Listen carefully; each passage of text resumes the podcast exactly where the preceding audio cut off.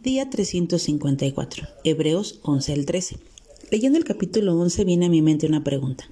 ¿Cómo es que Abel, Noé, Abraham, Enoch, Sara, José, Moisés, Gedeón, David, Samuel hicieron y vivieron grandes cosas?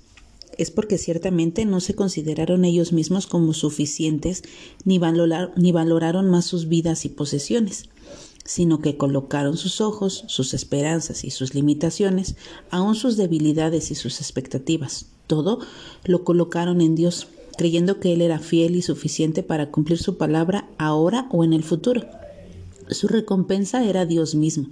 Asumieron y caminaron en una verdadera ciudadanía e identidad, hijos de Dios, cuya verdadera patria es la celestial. Hebreos 11:17 dice, por la fe Abraham, cuando fue probado, ofreció a Isaac, y él había recibido las promesas y ofrecía a su único hijo. Él consideró que Dios era poderoso para levantar aún entre los muertos. Hebreos 11:20 dice, por la fe bendijo Isaac a Jacob y a Esaú, aún respecto a cosas futuras. Hebreos 11:22.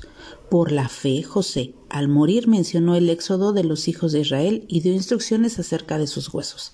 Hebreos 11, 24 y 25. Por la fe Moisés, cuando ya era grande, rehusó ser llamado hijo de la hija de Faraón, escogiendo antes ser maltratado con el pueblo de Dios que gozar de los placeres temporales del pecado.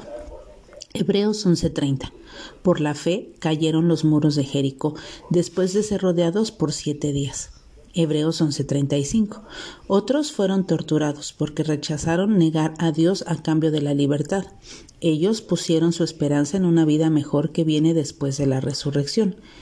Es el Dios de nuestra fe el que nos capacita para vencer y triunfar sobre cualquier lógica humana, oposición, limitación y tentación.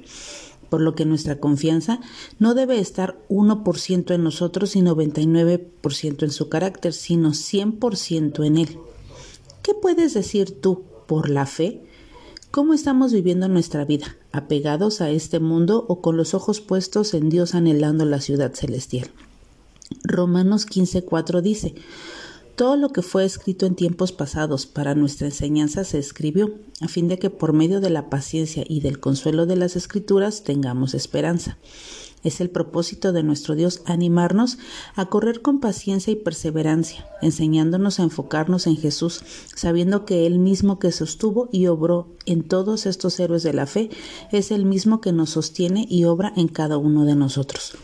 Cuando nuestro Dios es fiel y la obra que ha iniciado en nosotros la complementará hasta llevarnos a su presencia. Él nos disciplina.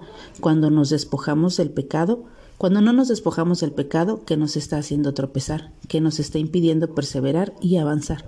Su amor es tan puro, grande y fiel y verdadero y poderoso que diligentemente desea y elimina todo aquello que nos aleja de Él y de su camino, así que tengamos nosotros el mismo amor por Él y por su santidad. Finalmente, Dios no solo nos llama a correr perseverantes, sino a hacerlo con excelencia, cuidado y devoción por lo cual, puesto que recibimos un reino que es inconmovible, demostremos gratitud mediante la cual ofrezcamos a Dios un servicio aceptable con temor y reverencia. Busca la paz con todos, que ninguna raíz de amargura brotando cause dificultades. Sigan amándose unos a otros como hermanos. No se olviden de brindar hospitalidad a los desconocidos. No amen el dinero honren el matrimonio, acordaos de los presos y obedecer a vuestros pastores y sujetarse a ellos, porque ellos velan vuestras almas. ¿Cómo estás corriendo tu carrera de la fe? ¿Con esfuerzo, con pasión, con devoción o desanimado todo el tiempo haciendo el mínimo esfuerzo?